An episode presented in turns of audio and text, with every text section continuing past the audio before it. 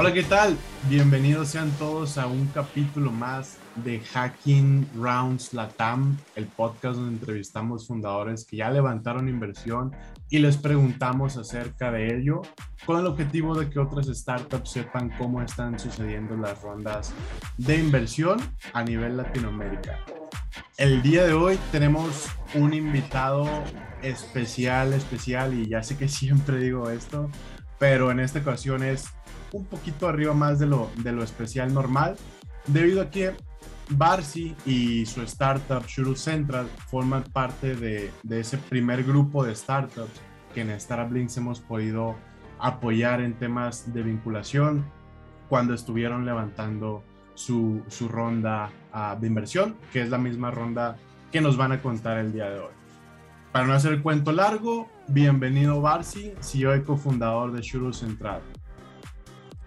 Isra, muchísimas gracias por la invitación. Eh, es un placer estar aquí. La verdad es que tú sabes, ¿no? Eh, todo lo que hemos pasado. Eh, nosotros venimos de una industria bien golpeada por el COVID, entonces el hecho de poder ir volteando y agarrarnos de todo lo posible para, pues, para aprender sobre este, este ecosistema que no es tan sencillo de entender en un principio cuando no tienes tanta experiencia dentro de él y tener tus ojos, tener eh, tu feedback y pues el aliento, ¿no? Sobre todo de decir, bueno, vayan por aquí, échenle ganas, no están haciendo las cosas mal, así son las cosas eh, y paciencia, ¿no? Entonces creo que, creo que estar aquí demuestra que, que lo que muchos dicen de ser paciente, de ser perseverante, pues realmente es así, eh, sobre todo en la TAM, que es lo que nos damos cuenta. Muchas veces pensamos que, que, las cosas suceden como en las películas o en los libros de Silicon Valley, ¿no? Que tienes a, al inversionista con el cheque esperándote y después de una llamada de cinco minutos tienes 500 mil dólares en, en, la bolsa, pero pues realmente así no funciona. Eh, y pues bueno, ¿no? Eh, muchas gracias por la invitación, de verdad. Hombre, encantado, mi buen. Justo el capítulo va a estar súper interesante por varias cosas. Una ya la mencionaste, levantar inversión en la industria a la que peor le fue probablemente. Um, dos, por ahí vamos a estar platicando también de, de, su background y me acuerdo y se me quedó muy grabado que lo decías en, en el testimonio, ¿no? Pues nosotros somos nadie y pues lo estamos haciendo chido y pues tres, un poco también, eh, sí vamos a ahondar en, en, esa parte donde les pudimos echar la mano y por supuesto cuarto, generar la ronda y que hoy vamos a tener un invitado, un segundo invitado que pues es uno de, de sus inversionistas. Pero bueno, empezando por el principio, para poner en contexto a la audiencia, ¿qué hacen ustedes y cómo les fue con la pandemia? Por ahí me gustaría comenzar, bueno. Muy buen principio, ¿verdad?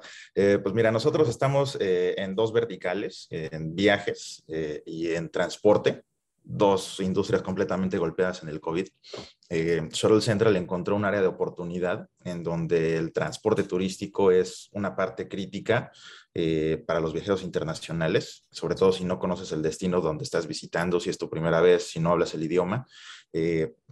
Y pues resulta que los agentes de viajes tienen miedo de vender transportación o no encuentran un transportista adecuado porque no están habilitados tecnológicamente, porque no tienen eh, estandarización de servicio, porque no tienen tecnología para conectarse con ellos. Los grandes mayoristas como Booking.com, como Expedia, pues te piden requisitos de estar conectados con un API, de tener una plataforma de dispatch, de, en fin, varios requisitos que pues, ellos ni siquiera saben qué es eso, ¿no? Les hablas de API y pues piensan que son tamales, ¿no? Entonces por ahí empezamos y dices, bueno, es una industria muy fragmentada, es una industria crítica, son las primeras caras que ven cuando un, una persona llega al destino y pues sobre todo el llegar a un destino, el moverte en un destino, eh, creo que es crítico para el disfrute de las vacaciones, ¿no? Eh, entonces encontramos esta área de oportunidad en donde nos dimos cuenta que realmente se puede hacer eh, un cambio con tecnología, ¿no? Empoderar a estas empresas locales de transporte que normalmente no tienen acceso a a, capital para tecnología, que no tienen esta visión para tecnología, que están dedicados todo el día a operar, que es lo que realmente hacen todo el día. Están metidos en el aeropuerto, eh, no tienen gente de ventas, no tienen gente de marketing, no tienen gente de, distribución, pues prácticamente están en los huesos, ¿no? Y del otro lado te, tenemos este problema de los mayoristas de viajes, de los agentes de viajes que quieren venderlo porque sus sus clientes se lo piden, pero tienen miedo de venderlo porque saben que han tenido malas experiencias, porque a lo mejor el ticket no es tan elevado, un ticket de 50 dólares de transporte comparado con 8 mil dólares de, vuelo y, hotel, pues digo, no tiene sentido, ¿no? Eh, sin embargo, eh, es un servicio muy necesario. Todos necesitamos transportarnos del aeropuerto, todos necesitamos transportarnos del hotel a las atracciones, a los parques que visitamos. Eh, y pues por ahí empezó todo, ¿no? empezamos con tres clientes realmente fue una expansión muy rápida en 2019, eh, en donde se dieron cuenta que realmente estábamos haciendo las cosas bien, que les dábamos una solución eh, que, que pues, valga la redundancia, ¿no? Solucionaba sus problemas. Eh, y pues del otro lado teníamos empresas de transporte que no tenían ventas, que estaban sufriendo, que llegaba la temporada baja y tenían que correr gente porque simplemente solo vivían en temporalidad de, de, verano o de invierno. Y nos decían, oye, ¿sabes qué, Barcy? Pues es que yo quiero ventas. A mí no me sirve una tecnología, está muy bonita, sí, me, pintas maravillas, pero yo quiero ventas, ¿no? Y pues por ahí empezó todo, ¿no? Tenemos que, dar una muy buena distribución, tenemos que dar unos muy buenos estándares para que la distribución global crea que, realmente es una marca que te dé el mismo servicio estando en México, estando en el Caribe, estando en China, y, y que sobre todo eh, te dé esta confianza, ¿no? De que tengas habilitada tecnología, de que tengas account managers verificando el servicio y de que transparentemos un servicio que pues, prácticamente se hace con lápiz y papel hoy en día, ¿no? En, eh, un, mundo en donde hablamos de la digitalización, de que todo va hacia, el mundo digital, pero vemos que todavía hay empresas que trabajan con lápiz y papel. Y, y, que son felices trabajando con lápiz y papel siempre y cuando tengan ventas, ¿no?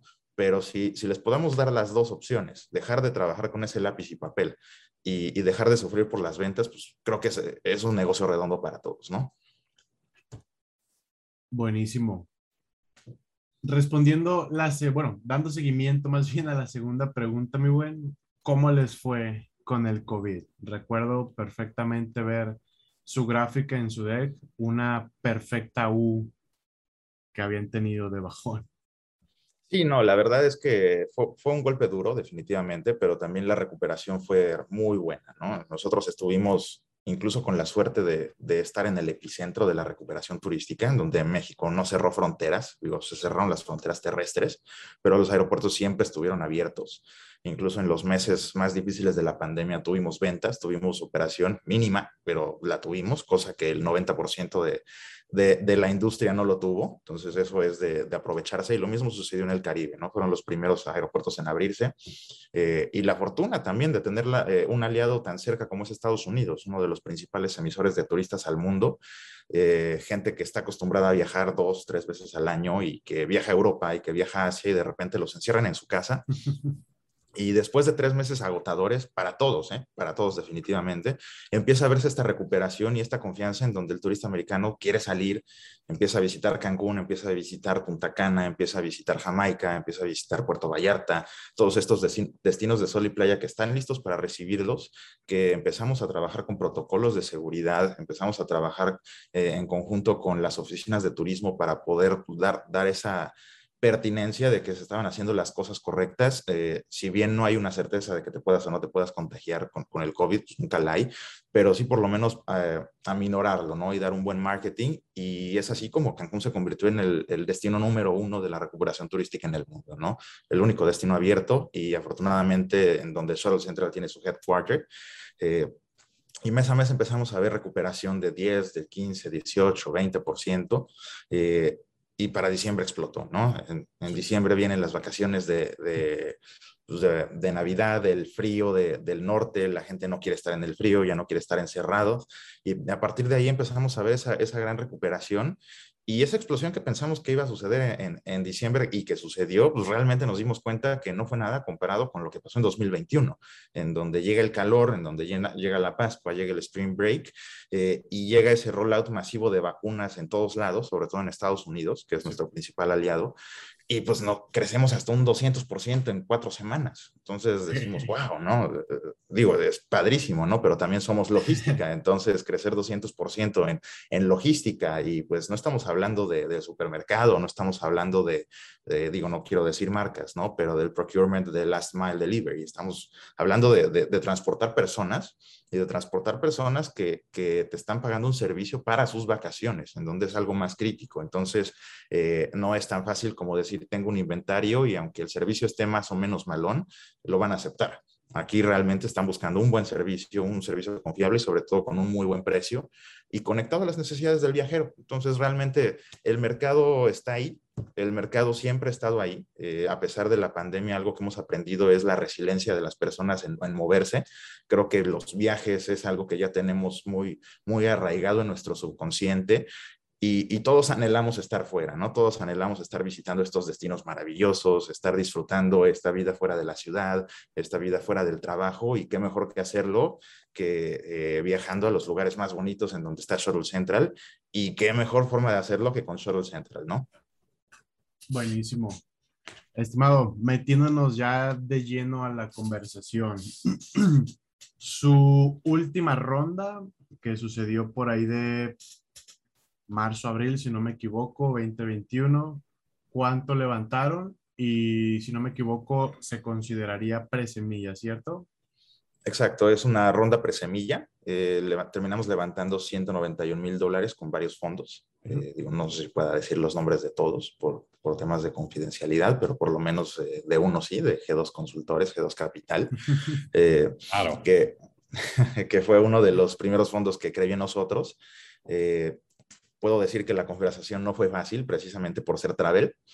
Eh, me acuerdo muy bien en, el momento que yo estaba hablando con Evelyn y nos dice, no, el producto está fantástico, lo están haciendo bien, los números están muy buenos, pero no estamos invirtiendo en travel, ¿no?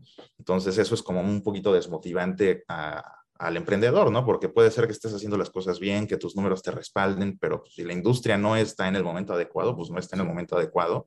Y tuvimos que parar esas conversaciones, que fue prácticamente cuando te conocimos a ti, Isra, eh, no sé si te acuerdas, ¿no? Que estábamos Jorge y yo hablando contigo y estábamos, bueno, es que pues, tenemos el producto, tenemos esto, tenemos, entonces no lo entendemos, ¿no? Entonces ahí va eso que había hablado al principio, ¿no? La paciencia, la perseverancia y pues que las cosas se van demostrando poco a poco. Eh, cuando llega eh, por ahí febrero, marzo, nosotros habíamos aplicado a 500 startups, ya nos habían bateado el año pasado, pues, obviamente por, por temas de COVID y por ser travel, y nos vuelven a invitar y, recibimos un correo en donde dicen, me, encantaría que, que, apliquen y digo, bueno, vamos a hacerlo, ¿no? ¿Por qué no? Eh, y afortunadamente entramos eh, y aprovechando ese FOMO, pues otra vez retomamos contacto con inversionistas, retomamos contacto con G2, les volvemos a mostrar, mostrar los números, el crecimiento que hemos tenido, la facturación, eh, pasamos de empezar facturando prácticamente nada en julio de 2020 con la pandemia a diciembre tener una facturación de 80 mil dólares y de repente marzo, abril al mes, marzo, abril de 2021, 250 mil dólares de facturación. 290 mil dólares de facturación, ¿no? Es, ese es el tipo de explosión de, de, la que te estoy hablando.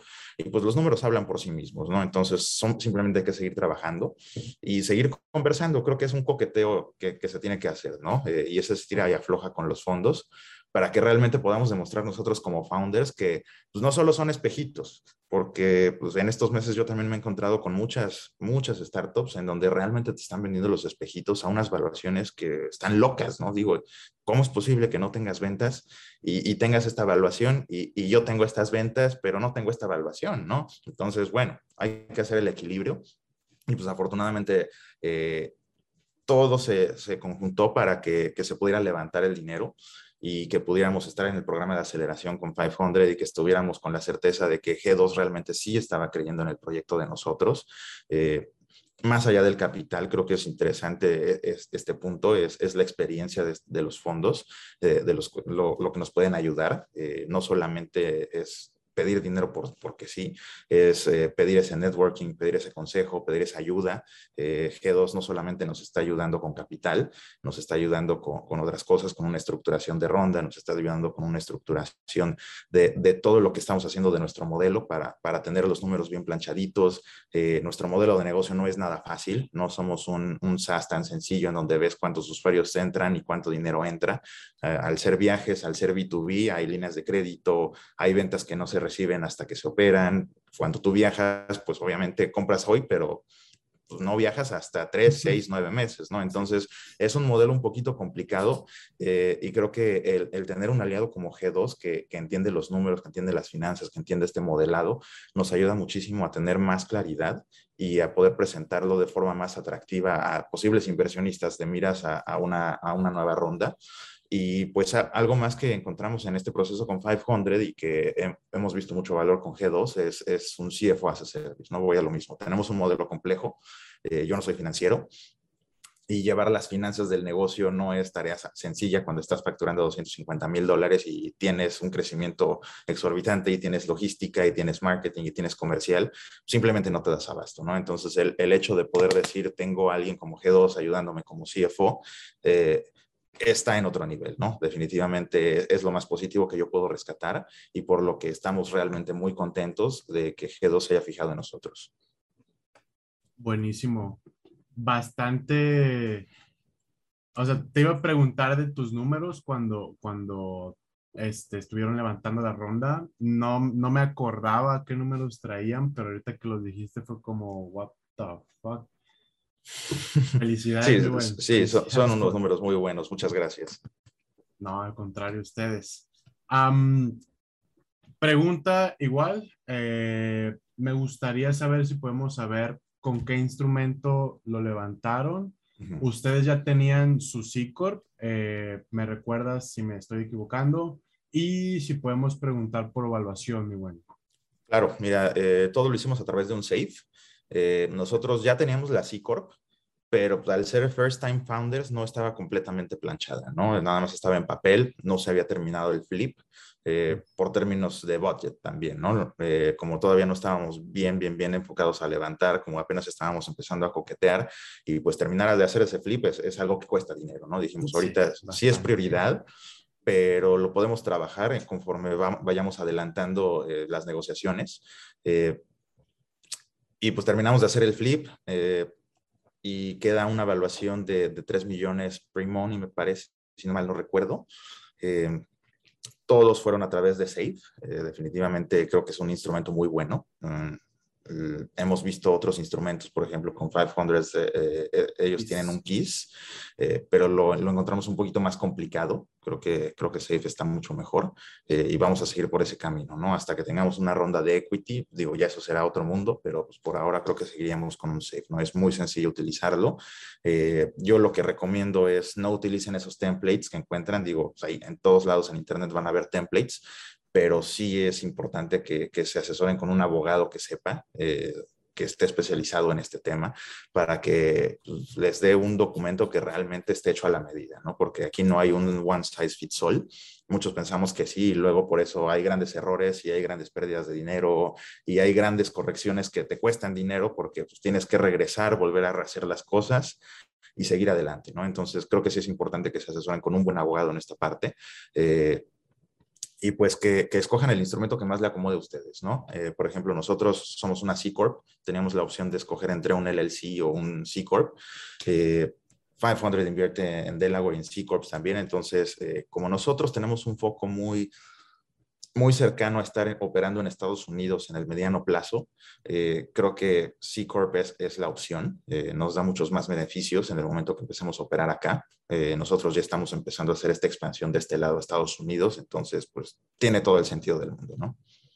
Ok, buenísimo. Que solo para poner un poco en, en contexto a la audiencia, y lo platicábamos también con, con Andrea de Llana, el hacer la flip es agarrar tu compañía que hoy en día tienes, en este caso una empresa mexicana, y pasar a los socios a una compañía en Estados Unidos para que sea la holding, quedándose la mexicana como subsidiaria. Bien, me gustaría ahora preguntarte, mi buen, y, y retomo de los primeros temas del inicio. ¿Ustedes se considerarían fundadores subestimados o cualquier término que le quieras poner a, esto que se ha venido como platicando un poco más, creo, ahora en pandemia, o, o cómo vienen parados, cómo llegaron parados a la vida del emprendimiento. Pues mira, no, no, me gusta ese término, ¿no? Definitivamente no me gusta que, que digan, no, pues eres subvaluado, ¿no? O sobrevaluado, ¿no? Creo que, creo que no está bien que evalúes a una persona nada más por, por de dónde viene. Eh, eso no es una garantía, pero pues también es un check, ¿no? Es una validación así como los programas de aceleración te dan esa validación y dicen eres un emprendedor o el tener varios éxitos te dan una eh, validación de decir pues, ya sabes qué hacer con el dinero, eh, también venir de una institución de renombre, venir de una de startup de renombre, pues obviamente te ayuda, ¿no? Porque conoces ya las metodologías, las formas de trabajo, tienes ese acumen que pues, normalmente cuando estás fuera y que me ha tocado, pues no lo tienes, ¿no? Entonces hay que cambiar ese chip, hay que cambiar ese mindset y pues definitivamente creer en uno mismo, ¿no? Creo que es lo más importante. Si, si crees en lo que realmente estás haciendo eh, y los números te respaldan y el modelo de negocio te lo, respalda y tus clientes lo respaldan, cuando tienes ese product market fit en donde tus clientes pues, prácticamente te están diciendo, quiero el producto y no te das chance de, ni siquiera poderlo dar en el momento que ellos te lo piden porque tienes un pipeline de clientes, dices, bueno, eso no importa, ¿no? Lo, importante es la facturación, lo importante es que tengo clientes, lo importante es que estoy ganando pues esas validaciones que poco a poco se dan, ¿no? Así como eh, nosotros entramos a, 500, pues ¿por qué entramos? Por esa validación, porque pues no venimos de esas escuelas de renombre, no venimos de esos startups de renombre, pues entonces hay que ganarse el nombre. Y la única forma para hacerlo pues es trabajar, es trabajar, trabajar, demostrarlo, la resiliencia y, y los números hablan por sí mismos, ¿no? El trabajo de uno habla por sí mismo y, vuelvo a lo mismo, ¿no? Creo que es el tema de la paciencia, el tema de la resiliencia y, y si el aceptar en donde uno está parado y decir, bueno, soy realista, estoy aquí, no tengo esto, pero también tengo estas otras cosas y pues me agarro de lo que tengo y empiezo a trabajarlo, lo empiezo a pulir, lo empiezo a perfeccionar y, y, si las cosas se hacen bien, pues creo que las cosas también se van dando poco a poco, ¿no? Y se va dando uno cuenta que, que realmente ese es el camino. Eh, y pues es lo que nos ha pasado, ¿no? Hoy en día nosotros también estamos en el, más challenge, que es otra validación, definitivamente. Es algo que siempre estamos buscando, ver de qué forma validarnos más, tener esas palomitas que, que, dicen, bueno, ya pasó por aquí, ya hizo esto, ya tiene esta experiencia. Y pues a fin de cuentas la vida es un aprendizaje, ¿no? Creo que de, todos lados aprendemos y, y, si no queremos o no estamos dispuestos a aprender, pues ¿qué estamos haciendo aquí, no? Buenísimo, buenísimo. Me parece interesante el approach justo, bueno, justo, en, o sea, creo que en pandemia se detonó como un poco más este tema debido a, a que pues ya eran puras reuniones de Zoom, entonces varias cosas se, se, quitaron de la mesa y uno de los temas que más se empezó a mencionar fue justo ese, pero, pero buenísimo. Estimado, antes de, pasar con el segundo invitado que tenemos el día de hoy ah, y empezar como a dividir la conversación, ¿qué dirías tú que fue lo más difícil de este proceso? ¿O qué te gustaría compartir con la audiencia que, que digas, ok, nos pasó esto y no me gustaría o si puedo evitar que a alguien más le pase, ah, aquí está el consejo en este proceso de levantamiento? Yo me quedo con dos cosas, ¿no? Eh, primero, concentrarse muy bien en lo que estás haciendo. Levantar capital no es fácil. Eh, creo que todo el mundo lo dice, pero no te das cuenta de lo difícil que es hasta que estás metido y ya no hay vuelta atrás. Eh, no es fácil, se requieren muchísimas habilidades, se requiere muchísima negociación, se requiere, vamos a lo mismo, lo repito mucho, pero pues, es la realidad, muchísima paciencia, sobre todo para founders en la TAM. Eh, que digo, es la norma y está bien, ¿no? No pasa nada, ¿no? Pero pues, tenemos que adaptarnos y tenemos que ser, pues, lo suficiente honestos y lo suficientemente humildes para aceptar que a lo mejor, aunque nuestro producto sea bueno, pues no es del interés del público o no es del interés de, de, los fondos de capital de riesgo, porque también pasa, ¿no? Eh, una conversación que, que yo tuve con, precisamente ahorita nuestro, nuestro invitado, con, con Jorge, en donde nos, decía, ¿no? Pues que hay negocios que no son para Venture Capital, ¿no? Entonces, pues, quieres tener tu pyme, quédate con tu pyme, ¿no? Yo bien feliz. Y, y, yo lo puedo decir también porque tuve otra pyme antes de, de Shuttle Central y me pude haber quedado feliz de la vida, me iba muy bien, iba muy tranquilo.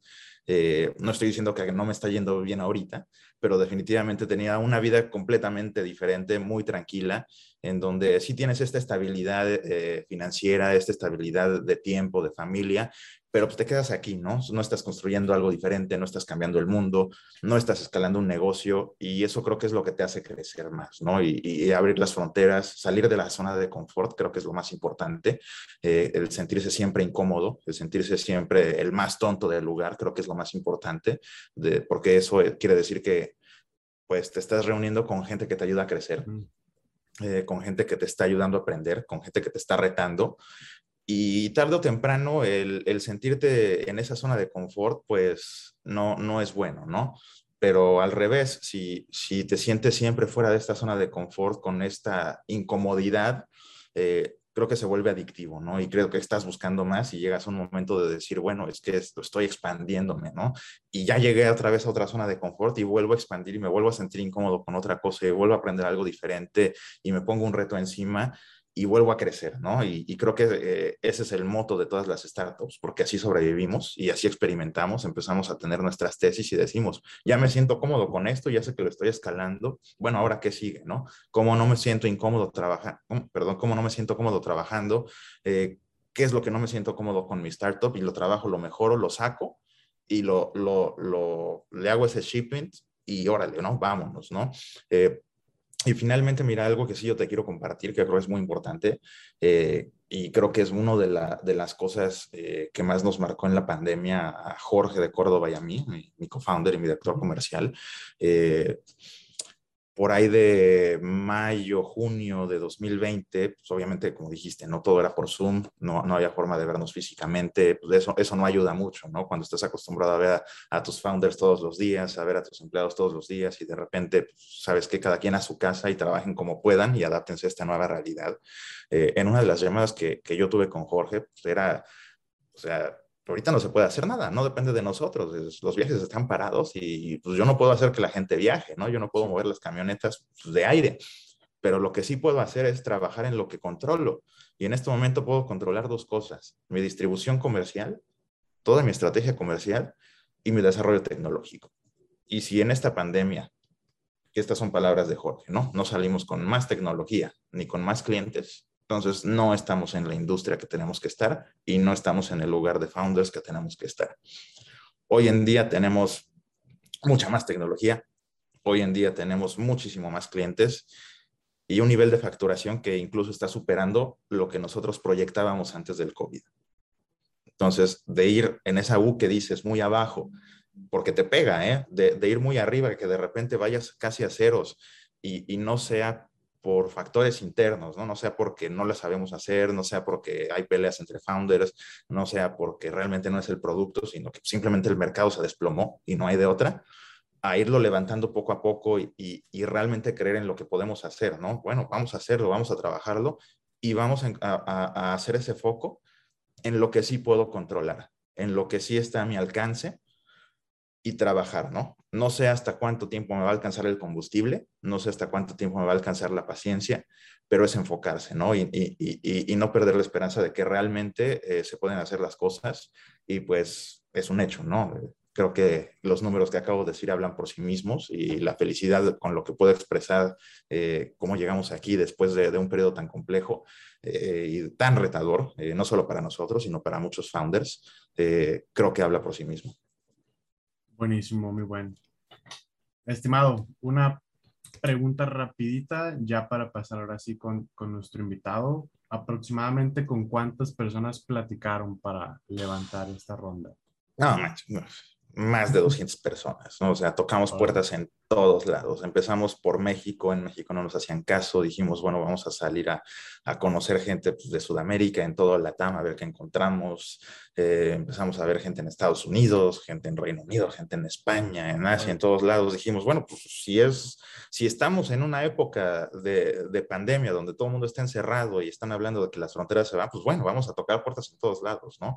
Eh, y eso es lo más complejo, cuando tienes cientos de nos y cientos de nos y cientos de nos, eh, cómo mantener el espíritu a flote, ¿no? Para decir, no, pues es que yo sí creo en mi producto, ¿no? A pesar de que me están diciendo que no. Y sí, y, sí fue, fueron muchísimas personas, eh, y, pero pues muy pocos te dan el sí, ¿no? Con que tengas el primer sí, eh, creo que estás del otro lado el primer sí para nosotros, pues no fue como tal eh, un cheque de inmediato. El primer sí fue, te aceptamos en este programa de aceleración y es como, bueno, ya, o sea, tengo a alguien que, que de verdad está creyendo, en el proyecto, te levanta los ánimos y, pues, a, seguirle, ¿no? Y otra vez a, empujarle y otra vez a reconectar con las personas que ya, ya te habían dicho que no y pues, a seguir demostrando que sí se puede, ¿no? Entonces, aquí lo importante es que un primer no no quiere decir que, va a ser definitivo y único, ¿no? O sea, e, eso me queda claro, ¿no? He pasado por, por, muchos nos que se convirtieron en sí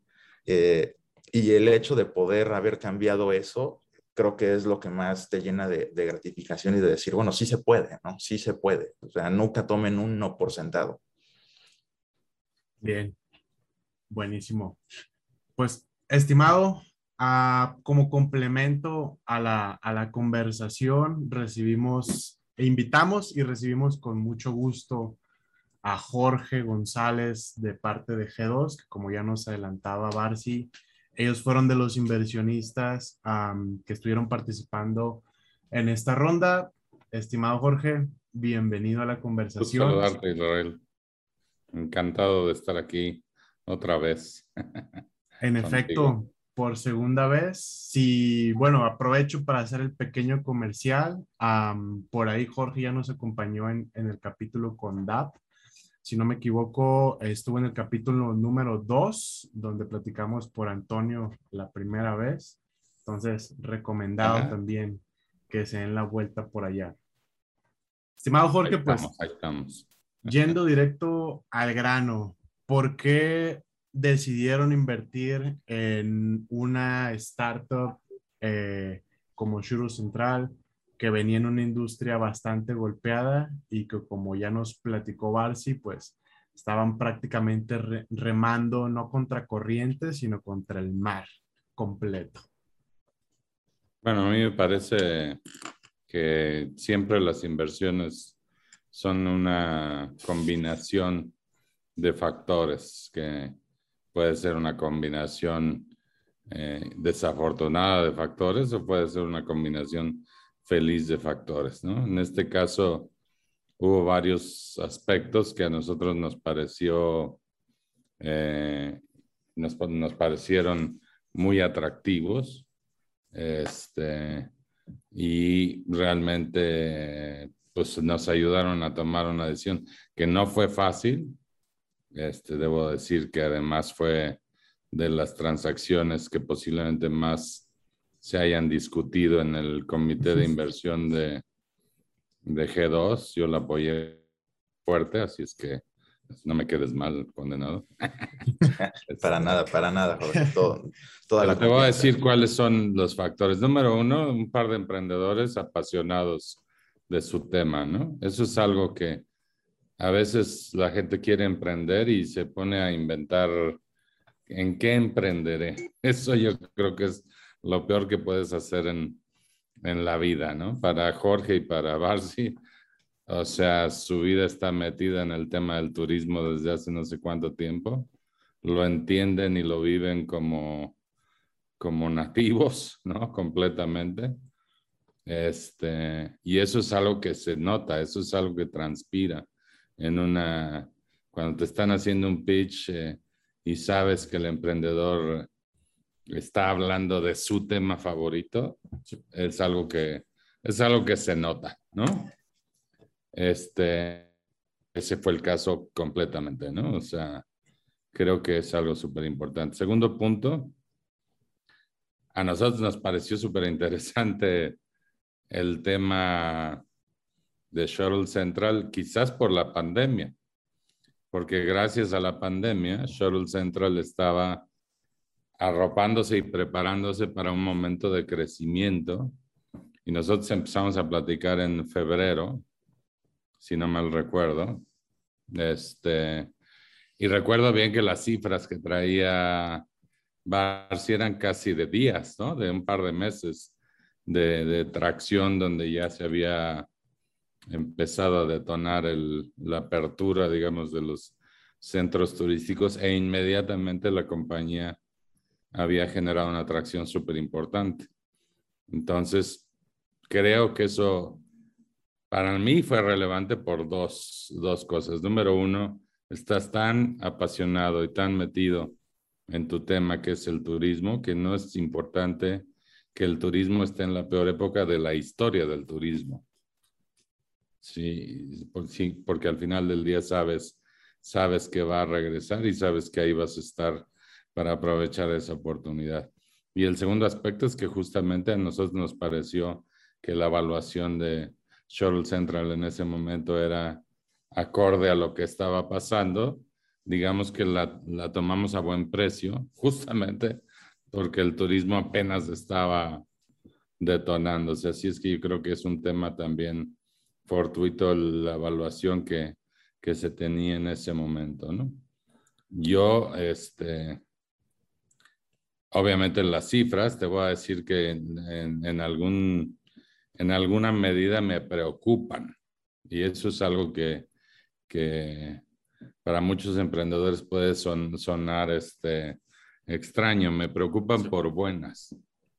Y se lo dije a, a Jorge y a Barsi esto es muy fácil convertirlo en un negocio de lifestyle, porque tienes muy buenos ingresos, un crecimiento espectacular, este, el take que tienes en tu marketplace es interesante y haces muy buena rentabilidad, muy buena rentabilidad.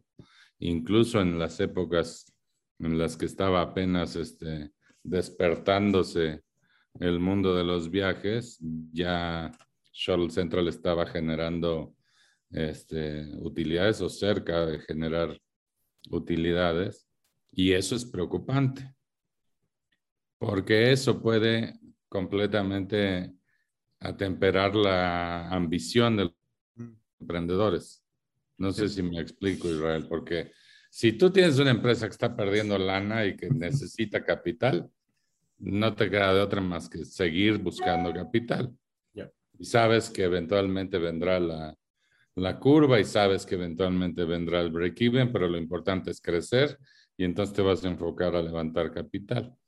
En una empresa que produce buenos resultados y produce utilidades, este, la, digamos, la ambición por crecer y la ambición por levantar capital se pelea siempre con la comodidad de saber que no necesitas para la quincena. Sí, sí, sí. Este, de hecho, ahí firmamos prácticamente un acuerdo de sangre aquí, este, Barsi, mi tocayo Jorge y yo, de tú tienes que salir a levantar capital o a mí me sacas. Porque yo no soy, o sea, no estoy aquí para acompañar una pyme. no es, no es la chamba de un venture capital acompañar el, buen standing de una pyme y ver cómo, este, cómo Barsi se paga sus quincenas, pues eso no realmente, pues, o sea, ¿qué se gana con eso, no? Yo quiero una empresa ambiciosa, yo quiero una empresa que se vaya a Las Vegas y esté buscando abrir negocio en Estados Unidos, el mercado súper importante, el país más visitado del mundo sigue siendo, ¿no? Este, claramente creí, quiero un emprendedor que esté, o un par de emprendedores en este caso, que estén todos los días pensando cómo le hacen para hacer más. Este, y eso es algo que a veces la comodidad obstruye, por decirlo de algún manera. Las vacaciones se hacen más este, grandes, las, este, como, ¿cómo te diré? A veces el no tener el fuego en los aparejos proporciona un falso sentido de tranquilidad que hace que las startups pues eh, se apelmacen, por decirlo de alguna manera. Y creo que eh, una vez que eh, los chicos nos convencieron de que la ambición es grande, de que el, la mira la tienen puesta en prácticamente el mercado global de turismo y no en Cancún o en Punta Cana, donde ya dominan. Este, creo que ahí, ahí logramos este, empatar las necesidades del fondo y de, y de la empresa. Creo que la próxima ronda de Shuttle Central va a ser buenísima. tengo muchas este, expectativas de que grandes fondos mexicanos y americanos van a, van a estar muy interesados y estoy seguro de que, de que va a haber mucho apetito porque es una buena empresa y está haciendo un buen trabajo. Justo, justo, justo. bueno, con los números que presentan, definitivamente no va a haber problema para levantar esa ronda. Quién sabe, igual y en una de esas eh, se levanta la CID más grande en México o algo por el estilo. No por poner presión, pero quién sabe. No sé, la verdad es que aquí, obviamente, últimamente, con la danza de los unicornios que traemos, todos quieren ser este, el que más y todos. Para mí lo importante es generar valor y utilizar el dinero para generar valor en la siguiente ronda. Este, a veces no estamos viendo la gran ilusión en la que están incurriendo algunos de estas compañías que están levantando muchísimo dinero. La dilución es, un, eh, es, una, es una corrosión de valor para los emprendedores y es algo que tienen que cuidar. Entonces hay que utilizar el dinero con eficiencia. Capital efficiency es el nombre del juego para, para los emprendedores. Entonces, si levantas 10 es porque necesitas 10 porque puedes hacer rendir la compañía y crecerla verticalmente con esos 10. Y si no levanta 3, y, si me entiendes, tiene mucho más que ver con tu capacidad de generar valor y crecimiento que con, digamos, el benchmark de, de, que el otro güey levantó más o menos o lo que sea. ¿no? Sí, sí, sí, Que justo me, me llamó la atención, oye, pues es esta cantidad que prácticamente, o sea, la cantidad levantada, que prácticamente pues ya se queda por detrás de los ingresos generados, respaldando justo sí, sí, sí. Jorge. O sea, la verdad es que es, digamos aquí, este, apenas se mojaron los pies en el mundo del vicio. Este, creo que Shuttle Central tiene para mucho más. Este, ya tenemos incluso fondos alineados, interesados, todos los fondos de movilidad tienen que echarle un ojo a esta oportunidad porque realmente es, es una ejecución estupenda. Este, y ya están listos. Eh, hay que cerrar los números, hay que avanzar sobre ese tema y estoy seguro que va a ser una ronda exitosa. Este, creo que es una empresa eh, que va a escalar bastante, bastante rápido. Indeed, indeed. Estimado Barsi, si nos adelantas un poquito de, de su futuro en los siguientes dos años, ¿qué van a estar buscando no solo en términos de dinero, sino términos de expansión, si se puede saber? Mira, dos años es, es muchísimo tiempo, Isla. Eh, es muchísimo tiempo. Pero mira, eh, por lo menos de aquí a un año, nosotros queremos seguir expandiéndonos. Eh, ahorita estamos con un fuerte foco en Estados Unidos. Eh, tenemos bastantes clientes interesados por acá para hacer partnerships muy interesantes. Digo, más, más de el 80% de nuestro mercado en este momento es B2B.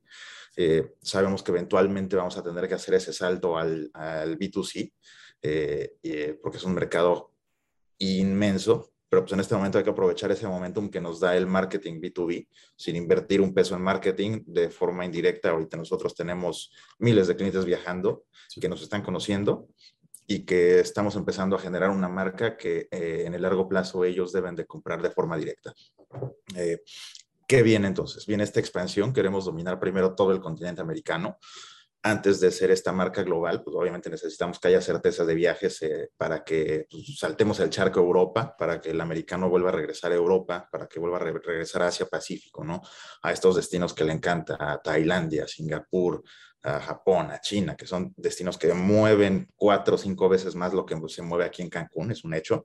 Eh, es un mundo, lo mismo el turismo americano viaja muchísimo a Londres, viaja muchísimo a a Dubái, viaja muchísimo a Alemania, en toda Europa, eh, y que ahorita no lo está haciendo. Entonces, eh, afortunadamente lo está haciendo de forma doméstica y lo está haciendo en donde puede viajar, que es la cercanía, América Latina, el Caribe, ¿no? Entonces, seguir aprovechando ese FOMO, seguir construyendo esa marca, empezar a movernos dentro del mercado local y doméstico de Estados Unidos para que cada vez más, más de estos viajeros nos conozcan.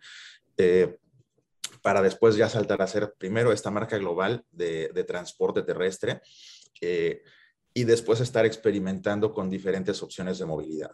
Eh, a largo plazo, Shuttle Central no solamente es una empresa de transportación, eh, sino de movilidad pura, ¿no? De, qué forma yo, como tecnología, como plataforma, te puedo ofrecer la ruta más cómoda, más conveniente en un solo ticket que te lleve desde la puerta de tu casa y si tú en este momento te quieres ir a París, suponiendo en 2024 que las fronteras estén abiertas y te vas un Airbnb metido en la Borgoña, nosotros te llevamos en el mismo ticket y te incluye tu transporte terrestre que te va desde tu casa al aeropuerto, te incluye el avión, llegando a París incluye probablemente un tren y bajando de la estación de tren ya te estén esperando, completamente para cerrar lo que nosotros llamamos transporte 360. Eh, o pues, en un mundo más startupero, pues, de la primera a la última villa, pero pues, aquí no, no es más que mover personas, ¿no? Eh, entonces, integrar toda esta oferta eh, y todo este abanico de de opciones de transporte bajo el mismo techo, ¿no? En, esta misma sombrilla que va cayendo eh, y que se va haciendo más interesante, porque ya estamos hablando de boletos de avión, ya estamos hablando de boletos de tren, en donde el ticket es mucho más elevado, eh, y, y, si bien el margen no es el más adecuado para vender aéreos y tren, pues es a volumen, ¿no? Si nosotros ya estamos vendiendo un volumen muy interesante, es completamente escalable eh, y creo que va por ahí todo, ¿no? El, hecho de ofrecer estas soluciones para que el viajero internacional se, se mueva de forma sencilla, de forma práctica en el mundo y no tenga esas complicaciones de llegar a un aeropuerto y no saber cómo moverse y tener que estar pagando taxis carísimos, eh, o si viajas de negocios que no los puedes facturar, o sea, es, es, todo un mundo, ¿no? Hay muchísimas áreas de oportunidad todavía, la realidad es que no queremos perder el foco. Ahorita en lo que estamos siendo muy buenos es transporte terrestre de aeropuerto y punto a punto. Y mercado para comernos todavía hay muchísimo, ¿no? Eso es una realidad. Eh, y vamos a hacerlo poco a poco, o mucho a mucho, pero sin perder, sin perder ese foco y con la mira puesta en que realmente queremos integrar la mayor cantidad de opciones de transporte en un mismo lugar. Buenísimo, muy bueno. Todo el éxito del mundo con, con esta misión, estos ejecutables que tienen. Estimado Jorge, algo, no, a ti bueno. Algo que gustes agregar para despedir ya el capítulo, unas últimas palabras. Nada, este, creo que el, algo mencionaste acerca de la desventaja y no desventaja. Yo no suscribo, nadie tiene handicap aquí. Los buenos emprendedores vienen de donde vengan. Yo no hay ninguna correlación entre tu Ivy League este, y, el éxito de las startups. En mi portafolio no hay ninguna correlación. Eso te lo digo. Y tengo de, de Ivy League y tengo de, de, vamos a decir, de universidad pública. Este, yo lo que creo es que el talento del emprendedor y el talento del emprendedor mexicano es muy bueno, muy competitivo. Eso es lo que mata a Quintilla, no, no la parte, digamos, del antecedente, que hay relaciones, que hay conocidos, que hay buenas este, cosas, palancas que se pueden utilizar. Si acaso serán, para mí son atajos, o sea, pero al final el camino se puede recorrer desde, desde donde lo empieces a recorrer. Y, e insisto, en, por lo menos en el portafolio de G2, no hay ninguna correlación de, de eh, ¿cómo se llama? Nivel de colegiatura pagada versus este, nivel de éxito en el, en el emprendimiento. Así es que por ese lado ni se preocupen y y bueno, este, otra cosa que les puedo recomendar y creo que es algo que, que Central es un excelente eh, parámetro para eso, este, es mercado internacional, mercado mundial. O sea, uno de los grandes problemas que tiene México es que tenemos 120 millones de habitantes y entonces la mitad o más de la mitad de los business plans que vemos tienen que ver con ese mercado gigantesco. Pero al ver 120 millones de habitantes y verlo como un mercado gigantesco, pierdes completamente la perspectiva de que el mercado es mucho más grande que eso. Una de las startups más grandes de Latinoamérica es D-Local, que es una compañía uruguaya, y en Uruguay hay 3 millones de habitantes. Hay más habitantes en Iztapalapa que en Uruguay. Este,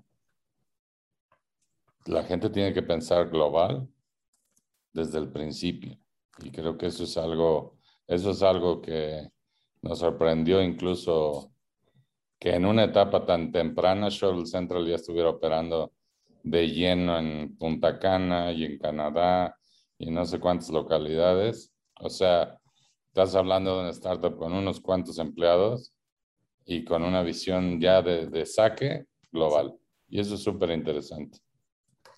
Entonces, eso es una recomendación también que les hago a las, a las startups. La otra mitad de los business plans que vemos en, en G2 Momentum y en el FinTech Fund son compañías latinoamericanas que vienen a México, ¿no? Entonces, Un gran porcentaje. Porque obviamente todos los que nacen en, en Perú, en Chile, en Colombia, tienen en el roadmap México en algún momento. Entonces los mexicanos tenemos que pensar global y tenemos mercados, digo, aquí por ejemplo Barsi lo dijo con claridad, estamos pegados al mercado de viajes número uno del mundo, pues no, ni modo no aprovecharlo, sería tonto. Este, algo así tenemos que pensar en muchos otros negocios.